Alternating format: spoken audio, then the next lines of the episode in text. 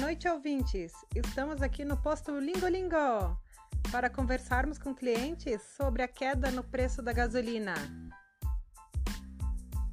Vamos conversar com a cliente Pimentel, que vai nos falar sobre o que está achando da queda desse preço. Boa noite. Realmente, a gasolina teve uma queda boa no preço. Bom, para sabermos quanto vamos pagar por litro, usamos a função.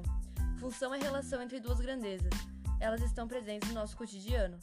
Percebemos que o valor a ser pago depende da quantidade de litros de gasolina.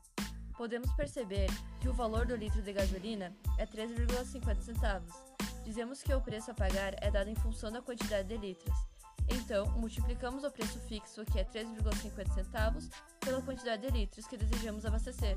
Ou seja, se eu quisesse abastecer 20 litros, teria que pagar 70 reais, 50 litros, 175 reais, e assim por diante. Obrigada, Pimentel, pela entrevista. Aqui é a rádio Garrafas do Posto Lingo Lingo!